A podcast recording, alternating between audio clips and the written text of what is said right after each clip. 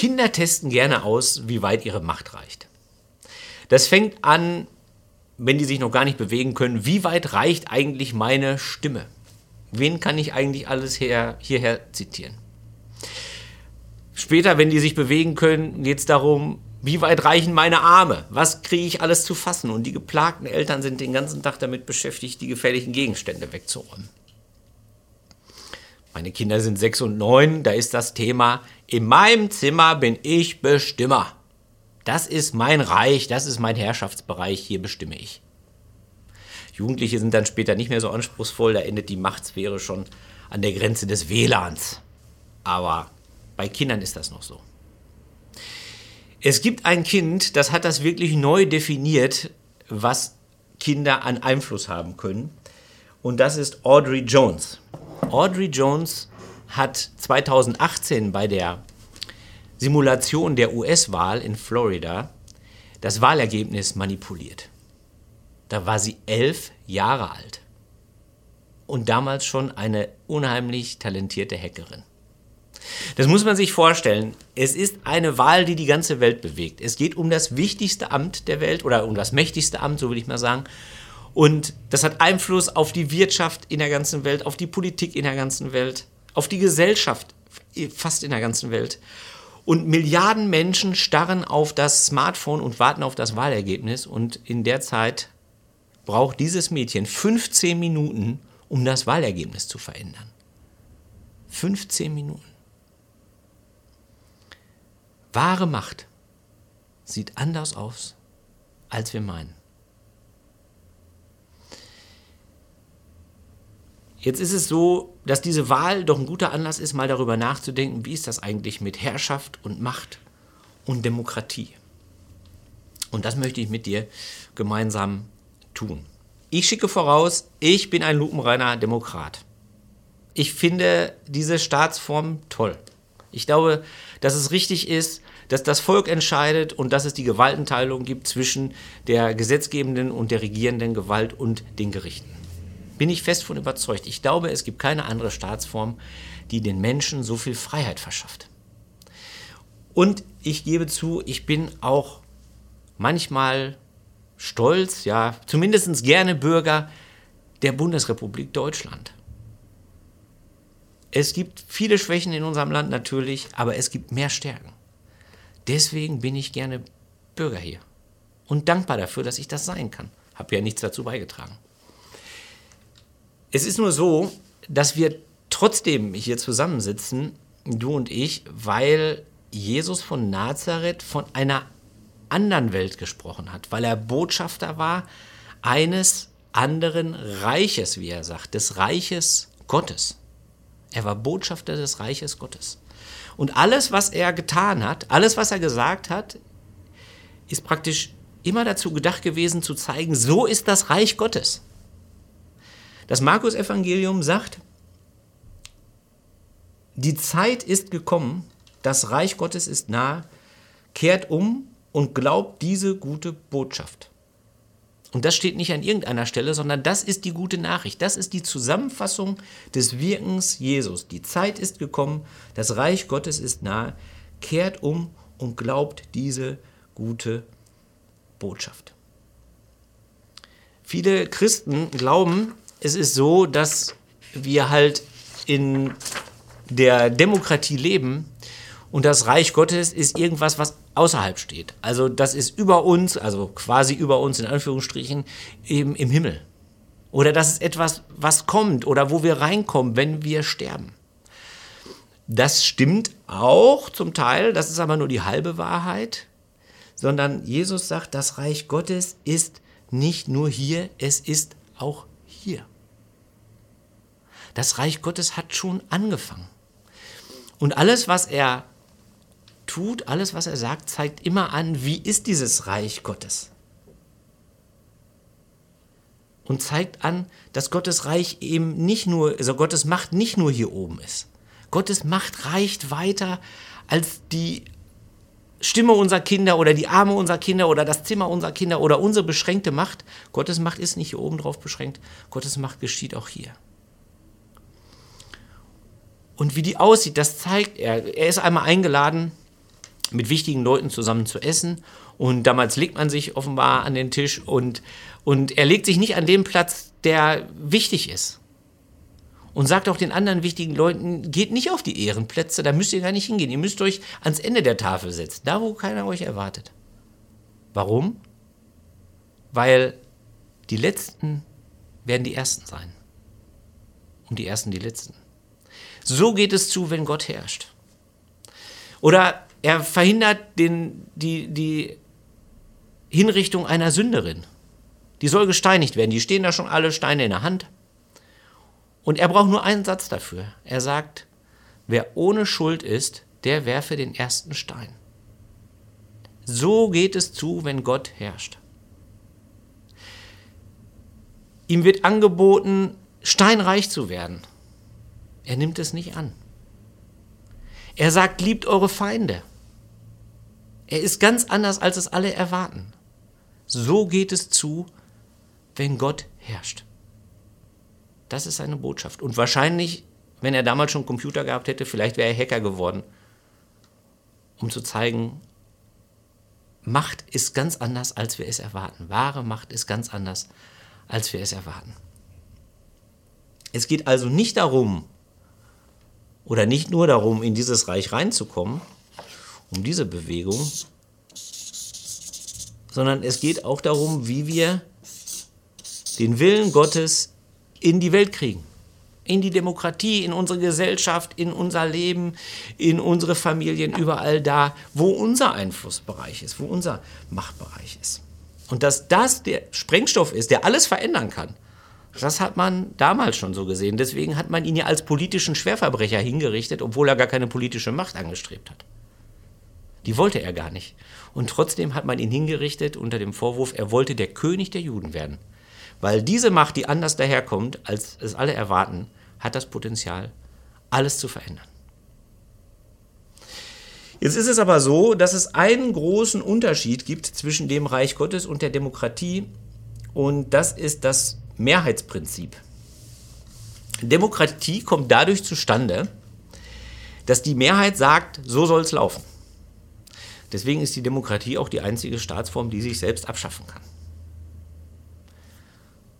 Die Mehrheit sagt, was getan werden soll oder wer entscheiden soll. Wer die Einzelfragen lösen soll, wer regieren soll.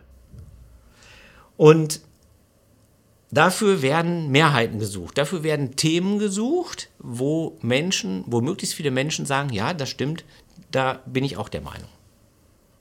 Und diese Themen, die passt man eben an nach den Mehrheiten. Das geht im Reich Gottes nicht so. Das Reich Gottes ist keine Demokratie, wo die Mehrheit herrscht, sondern es ist eine Monarchie es entsteht aus dem Reich, aus dem Willen Gottes.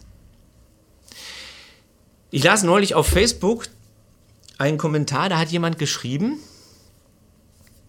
das Problem der Kirche ist gar nicht die Verpackung ihrer Nachricht, also nicht, dass sie jetzt meinetwegen altmodische Musik spielt oder äh, äh eine komische Sprache spricht oder was man da immer so liest, sondern das Problem ist die Botschaft selbst. Zum Beispiel, dass Jesus auferstanden ist, dass das Grab leer war, wurde da als Beispiel genannt. Das ist, das ist heute nicht mehrheitsfähig. Und damit der Laden brummt, müsste die Kirche die, diesen Inhalt wieder ändern. Ich glaube, dass das stimmt. Dass die Botschaft selber auch das Teil des Problems ist. Und ich finde den Gedanken auch zutiefst sympathisch, denn er ist ein demokratischer Gedanke. Das ist klar, dass sowas in einer demokratischen Gesellschaft geäußert wird, dass die Kirche sich dem, dem, der Meinung der Mehrheit anschließen muss. Es ist nur leider so, dass wir das nicht können, weil wir uns nicht nach dem ausrichten, was die Meinung der Mehrheit ist, sondern nach dem, was wir als Willen Gottes aus der Bibel lesen. Und ich meine damit jetzt nicht, wie schrecklich, die Kirche darf sich nicht verändern, die darf sich nicht dem Zeitgeist unterwerfen. Nein, das meine ich nicht, sonst würde ich ja wahrscheinlich dieses Video nicht machen.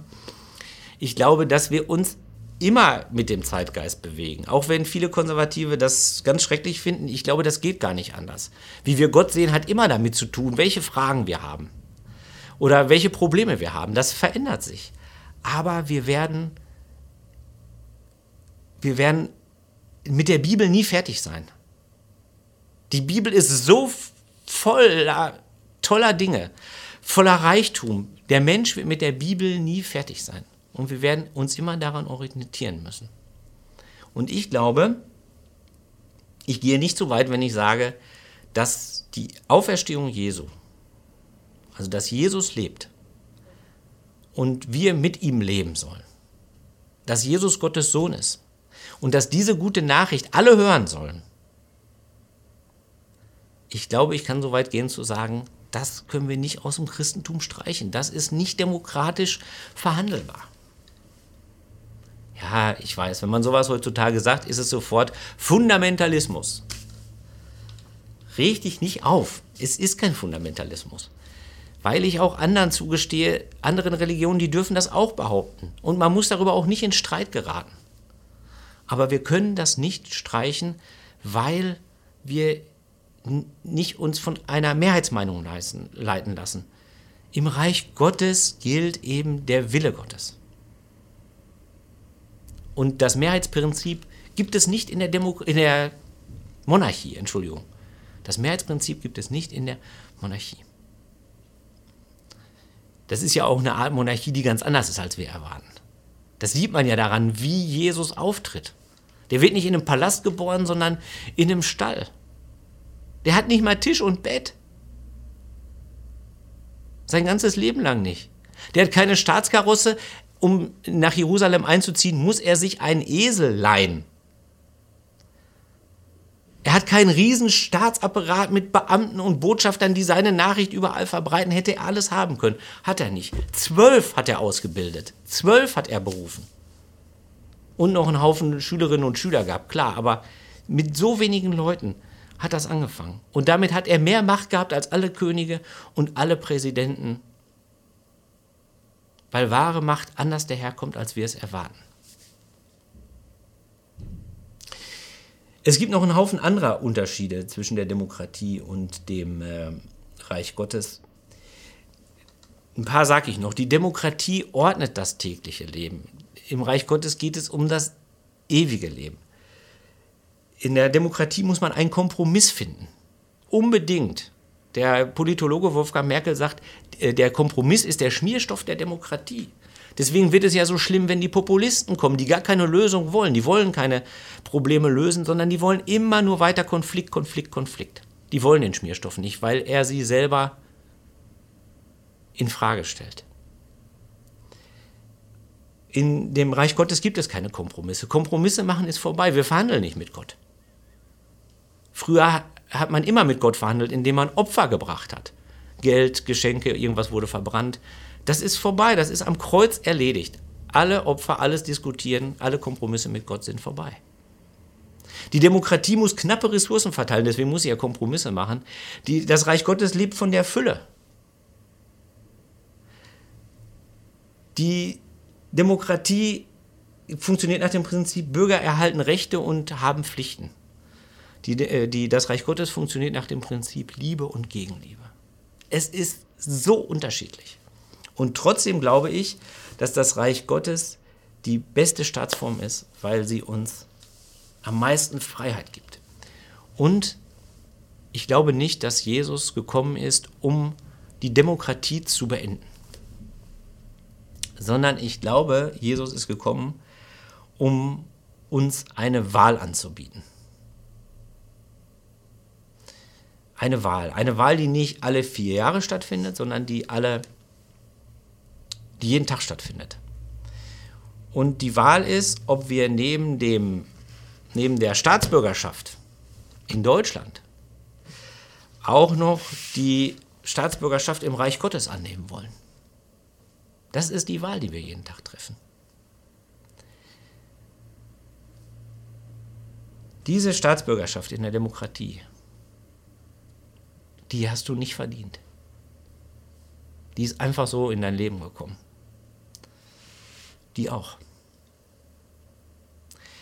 Die kannst du nicht verlieren. Es ist ungeheuer schwer, die deutsche Staatsbürgerschaft zu verlieren, eigentlich nur, wenn man es unbedingt will.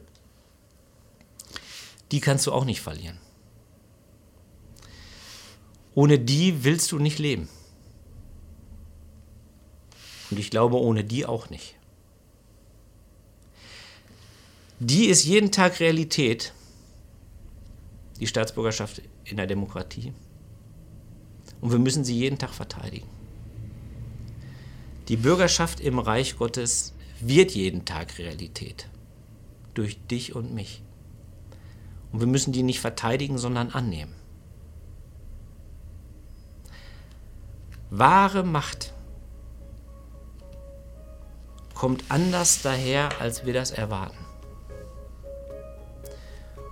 Und das ist die wahre Macht, die die Welt verändern kann. Amen.